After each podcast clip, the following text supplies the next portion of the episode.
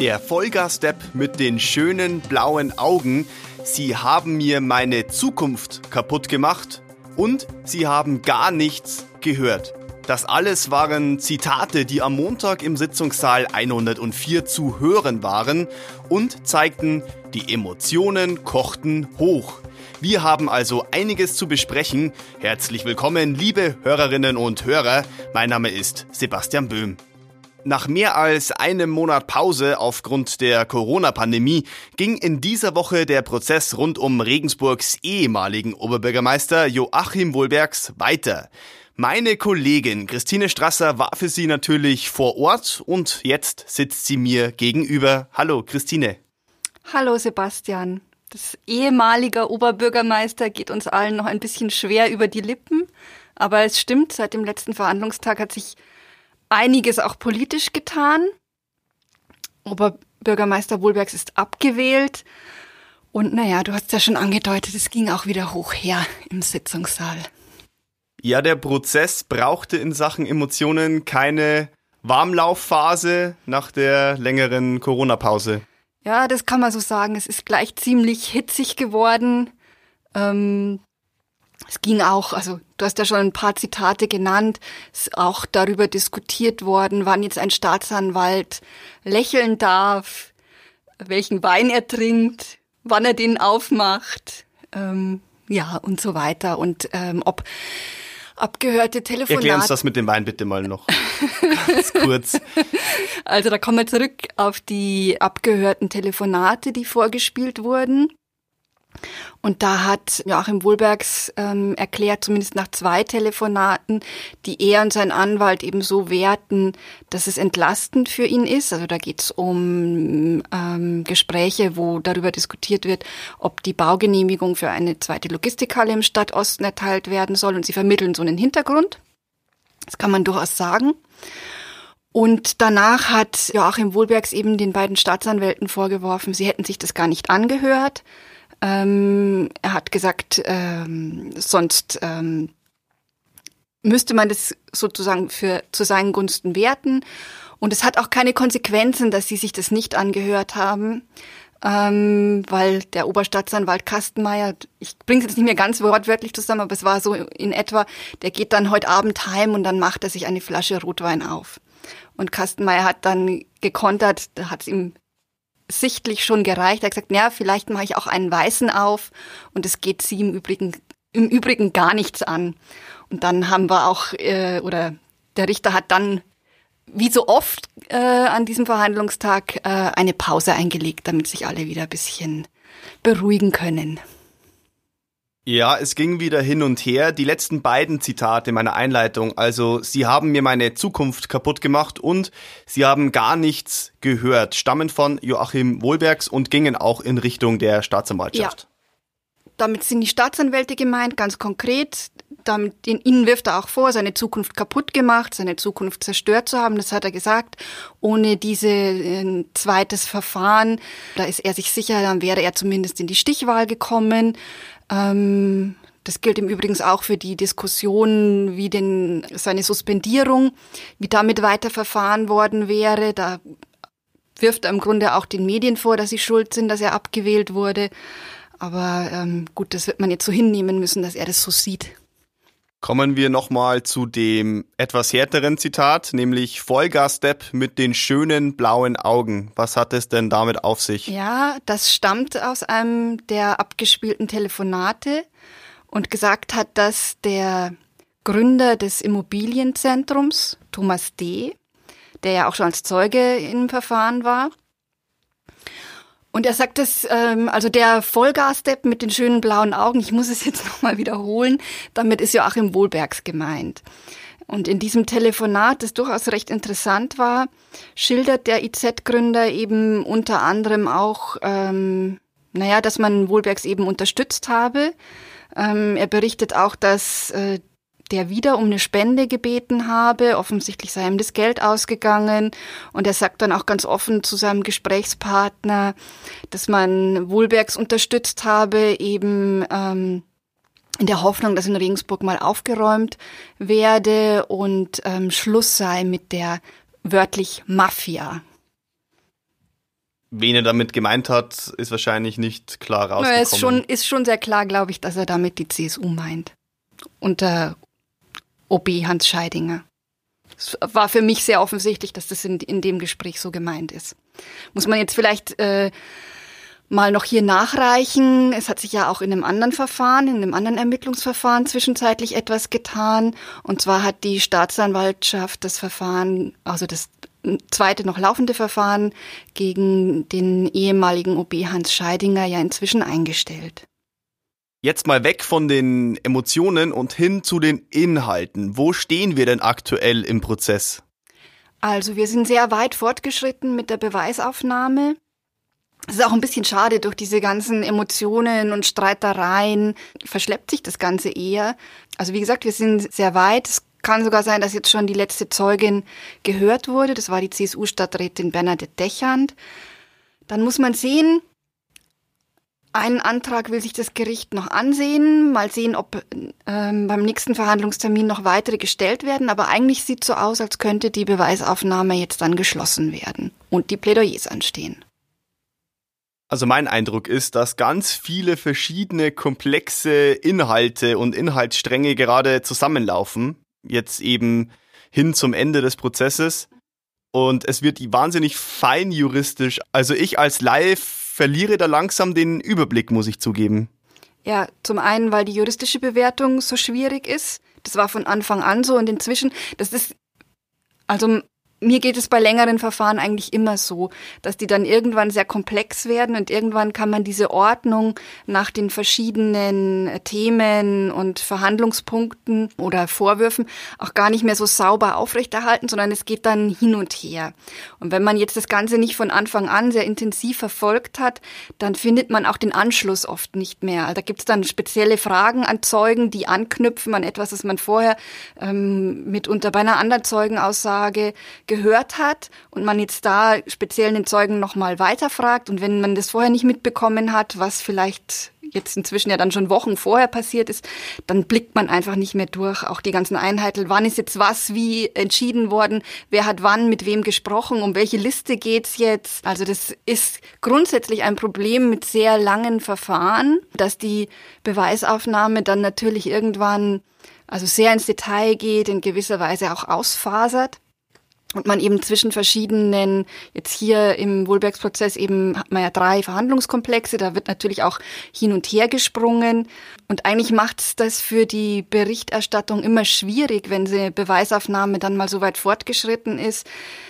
Das Interesse der Leserschaft nimmt dann auch tendenziell ab, wobei ich jetzt immer sagen muss, ich bin immer verwundert, wie, wie sehr der Newsblog zum Beispiel noch gelesen wird. Da bemühe ich mich ja wirklich ähm, festzuhalten, was so nach und nach ähm, gefragt wird. Ist, aber auch da ist es jetzt inzwischen ziemlich ungeordnet, wann jetzt was kommt. Und aber das liegt eben daran, dass ich einfach abbilde, wie es im Sitzungssaal ähm, abläuft und wie es besprochen wird. Also man bekommt da den Eindruck, dass es jetzt eben wirklich sehr weit ins Detail geht.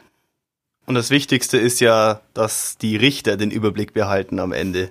Völlig richtig. Jetzt im Hinblick auch auf die, den weiteren Fortgang. Wir haben es ja kurz äh, einleitend schon angesprochen, die Beweisaufnahme ist sehr weit fortgeschritten. Es zeichnet sich jetzt ab, dass wir die ähm, Plädoyers, die Schlussvorträge zu hören bekommen. Und ähm, das ist dann auch nochmal so der Punkt, wo sich nach so einer langen Beweisaufnahme manches vielleicht ordnet, weil man wird dann jetzt zum Beispiel eingangs erstmal hören, wie blickt denn die Staatsanwaltschaft mittlerweile auf die Vorwürfe? Wie werden da gewisse Beweismittel bewertet? Was wird belastend gesehen? Was wird entlastend gesehen? Also man hört zuerst die Anklagevertreter, dann hören wir die Verteidiger ähm, was die vorzubringen haben. Da wird natürlich eine andere Gewichtung stattfinden. Und ganz am Ende eben, und das ist der entscheidende Punkt, wird dann das Gericht entscheiden. So, jetzt hast du ja gerade angesprochen, die CSU-Stadträtin Bernadette Dechand war als Zeugin geladen. Um was ging es denn in dieser Woche? Also im weitesten Sinne ging es bei ihrer Befragung um die Entwicklung im Stadtosten. Das ist ja der Stadtteil, für den sie, hm, es ist allgemein bekannt, dass sie sich für den einsetzt und auch für die Bürger dort äh, spricht. Auch schon vor ihrer Zeit als Stadträtin hat sie sich da in einer Bürgerbewegung engagiert äh, als deren Vorsitzende. Und sie hat dann eben speziell geschildert, wie, naja, wie das, äh, seitdem sie sich da engagiert, seit 2008 etwa, wie sich der Stadtteil entwickelt hat, welche Wünsche die Bürger hatten. Da ging es konkret um das Thema Einkaufsmöglichkeiten. Also man ähm, ist thematisch wieder bei dem Punkt nördlicher Rübenhof und dem Supermarkt, der dort entstanden ist, gewesen. Und da ist sie eben befragt worden, im Grunde, ob das denn stimme, dass sich die Bürger vor Ort da noch ein größeres Sortiment gewünscht hätten, also einen Discounter, einen Drogeriemarkt. Das hat sie auch so bestätigt. Was ganz interessant war, sie hat einen Ordner mitgebracht, auch mit Material, das sie auch von dem Unternehmen Schmack bekommen hat. Und da war eben auch eine To-Do-Liste für die Politik enthalten. Die kennen wir ja schon. Ja, die kennen wir ja schon. Da hieß es immer To-Do-Liste für den OB. Also bei Joachim Wohlbergs im Büro hat die Staatsanwaltschaft ja auch so eine To-Do-Liste gefunden.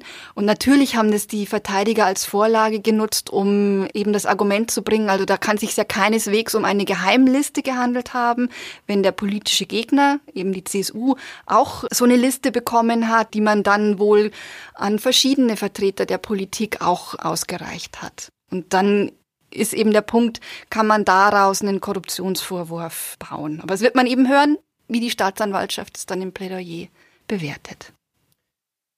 Wie geht es denn jetzt zeitlich weiter in diesem Prozess? Also, anvisiert ist jetzt, also als nächster Verhandlungstag ist definitiv festgesehen der 12. Mai. Da ist jetzt mal anvisiert, dass die Beweisaufnahme geschlossen werden kann. Aber also es ist halt immer so, die Beweisaufnahme ist erst dann beendet, wenn sie beendet ist. Also man weiß nicht, ob noch Anträge von Verteidigern oder der Staatsanwaltschaft, das ist ja auch möglich, noch kommen. Dann muss sich das Gericht natürlich noch damit befassen. Wenn da aber nichts mehr kommt oder nicht mehr viel und man das alles regeln kann, werden wir nächste Woche den Schlussvertrag der Staatsanwaltschaft hören. Dann sind schon mal Termine anvisiert für die Plädoyers der Verteidigung. Am 18. Mai wäre das dann Peter Witting, der Verteidiger von Joachim Wohlbergs. Und am 19. Mai würde Michael Heitzmann folgen, der den Bauträger Ferdinand Schmack hier im Verfahren vertritt. Und dann kann man sehen, also es fehlen dann noch die letzten Worte der Angeklagten ist auch spannend, wie die, wie die jetzt diesmal ausfallen, wie lang auch. Kann sich auch in die Länge ziehen? Exakt. Das hatten wir ja schon mal besprochen im Zuge des ersten Verfahrens. Das ist wirklich nochmal eine Möglichkeit für die Angeklagten, ihre Sicht der Dinge zu schildern. Auch relativ umfangreich und auch mit, äh, auch sehr weitgehend. Also das wäre so ein Raum, wo man auch wirklich nochmal Wozu äh, sie auch jedes Recht haben. Absolut. Das, das ist auch völlig zu Recht so vorgesehen, dass man hier die Stimme der Angeklagten nochmal hört. Ähm, sie sollen da auch sagen dürfen, was sie eben aus ihrer Sicht zu sagen haben. Darum sage ich ja, es kann sehr weitgehend sein. Also da, ähm, das erlebt man schon, wenn sich Angeklagte mal äußern, dass sich dann auch ähm, Staatsanwälte einiges anhören müssen. War ja auch im ersten Verfahren durchaus bei den letzten Worten der Angeklagten so. Aber wie gesagt, man wird jetzt sehen, wie das diesmal ausfällt. Und dann, aber eben erst nach den letzten Worten der Angeklagten, kann das Gericht auch ein Urteil verkünden. Da werden wir dann noch den Termin hören. Ich bin ein bisschen skeptisch, ob das wirklich noch klappt mit Mai. Also Ende Mai wäre möglich, muss man sehen, aber vielleicht wird es auch Juni. Was ich auch noch sehr interessant fand, und den Punkt will ich nochmal ansprechen, ich zitiere mal aus deinem Artikel, zu diesem aktuellen Prozesstag. Am 28. Verhandlungstag verfolgten nur mehr wenige Zuhörer das Geschehen, als nach der Zeugenaussage von CSU-Stadträtin Bernadette Dechand die Telefonate abgespielt wurden, ist auch ein Gutteil der Journalisten bereits gegangen. Dass scheinbar kaum jemand mehr zuhören will, frustriert Joachim Wohlbergs. Ja, das ist so meine Bewertung natürlich von außen, aber ich glaube schon, dass das eine Rolle spielt, dass ähm, also er hat ja sehr viel verknüpft mit der Hoffnung, dass dieses Verfahren noch ähm, vor der Kommunalwahl beendet werden kann. Und ja, das hat er ja auch offen gesagt, das haben auch verschiedene Zeugen so geäußert, dass er, als dann, als dann ähm, der erste Prozess beendet war und er ähm, angekündigt hat, er wird äh, nochmal für das OB-Amt kandidieren, dass er da richtig so ähm, naja, Aufwind psychologisch betrachtet ähm, bekommen hat, ähm, Lebensmut gefasst hat. Das ist jetzt alles ähm, vorbei. Wir haben es ja schon angesprochen. Er ist abgewählt worden, beziehungsweise er hat es nicht in die Stichwahl geschafft, sitzt zwar weiterhin im Stadtrat, aber eben ähm, das OB-Amt muss er abgeben. Ähm, das ist auch wohl schon passiert. Das hat er, ähm, als er nach seinen persönlichen Verhältnissen gefragt wurde vom Gericht, auch so erklärt, dass er Pensionist sei. Ähm, auch da ist er relativ gallig geworden, weil er ähm, so wie es er geschildert hat, die Urkunde beim Ausräumen seines Büros bekommen hat. Da hat er sich beklagt, dass äh, seine Vorgänger ja bei einer Gala verabschiedet wurden. Also da sprach schon sehr viel Bitterkeit aus ihm. Es schwankte auch manchmal fast in Tränen nahe, muss ich sagen, wenn er dann erzählt hat. Also ähm, ich kann das menschlich schon irgendwie nachvollziehen, dass da was zerbricht. Ob man jetzt sagt, da ist ein Leben zerstört, Gut, das kommt immer auf die eigene Bewertung vielleicht auch an. Aber meinst du, ist das jetzt seine Angst, dass er der Staatsanwaltschaft vorwirft, sie haben mein Leben zerstört, aber irgendwie bekommt es jetzt auch keiner groß mehr mit, weil keiner mehr zuhören will? Ich glaube schon, dass das eine Angst ist, dass das jetzt alles so verpufft ist, sein Kampf, also aus seiner Sicht sein Kampf äh, gegen die Justiz, die ihn zu Unrecht verfolgt. Jetzt ist er auch nicht mehr äh, an vorderster Front zumindest, was das politische Amt angeht. Ähm, ich glaube, er hat dann schon die Befürchtung, dass auch bei den Wählern das jetzt irgendwie abgehakt ist. Es ist ja auch eine Art von Urteil, würde ich jetzt mal sagen, dass die Bürger da gesprochen haben mit ihrer Wahlentscheidung. Also ein Urteil im politischen Sinne, aber es, das ist ja immer diese Schwierigkeit jetzt mit dem Prozess und die Politik. Alles hat Einfluss aufs andere. Dass es jetzt irgendwie vorbei ist und selbst wenn jetzt ähm, das Urteil man wird sehen, wie es ausfällt, aber ähm, wie schon nach dem ersten Urteil wird natürlich jeder wieder ähm, seine Perspektive darauf haben. Ich bin mir auch relativ sicher, dass wir wieder mit einer, mit einer Revision zu tun bekommen.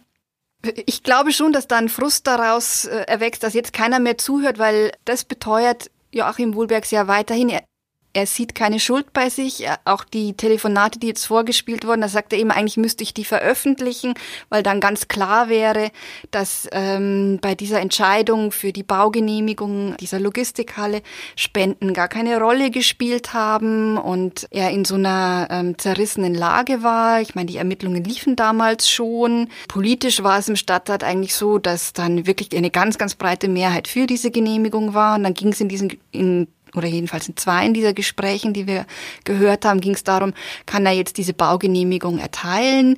Er wollte es dann auch nicht wegdelegieren, das sagt er auch mehrfach in diesen Gesprächen. Und dann geht es eben, ja, ist es dann auch, also tut er da was Rechtswidriges? Das erörtert er mit unter anderem der Planungsreferentin und dem Wirtschaftsreferenten. Aber für mich war dann so ein Satz, den er gesagt hat, ja, aber ich tue ja nichts Böses. Und wenn mir das dann auf die Füße fällt, dann ist es halt so. Und man kann sagen, es ist ihm ja in gewisser Weise auf die Füße gefallen. Er ist ja unter anderem in diesem Punkt jetzt angeklagt. Und man kann auch sagen, wir werden auf jeden Fall weiter über diesen Prozess sprechen, nämlich hier in diesem Podcast. Ja, wir hören auch zu bislang jede Minute dieses Prozesses. Also da lasse ich mir jetzt nichts nachsagen, dass ich irgendwann nicht zugehört hätte. Und wer sich dafür interessiert, wie gesagt, wundere mich immer, aber die Leute bleiben schon auch dran, finde ich. Also im Blog lesen schon viele mit und verfolgen, was sich da tut. Trotz aller ähm, Detailkenntnisse, die man da inzwischen haben muss. Und das wird dir jetzt unangenehm sein, aber das muss ich jetzt einfach mal ansprechen. Diese juristischen Feinheiten praktisch quasi live mitzutickern, das ist auch eine große Leistung. Ich danke dir. Und ich danke dir für deine Einschätzungen, Christine. Wir hören uns im Mai jetzt also wieder öfter. Bis zum nächsten Mal und bleiben Sie oder werden Sie schnell wieder gesund.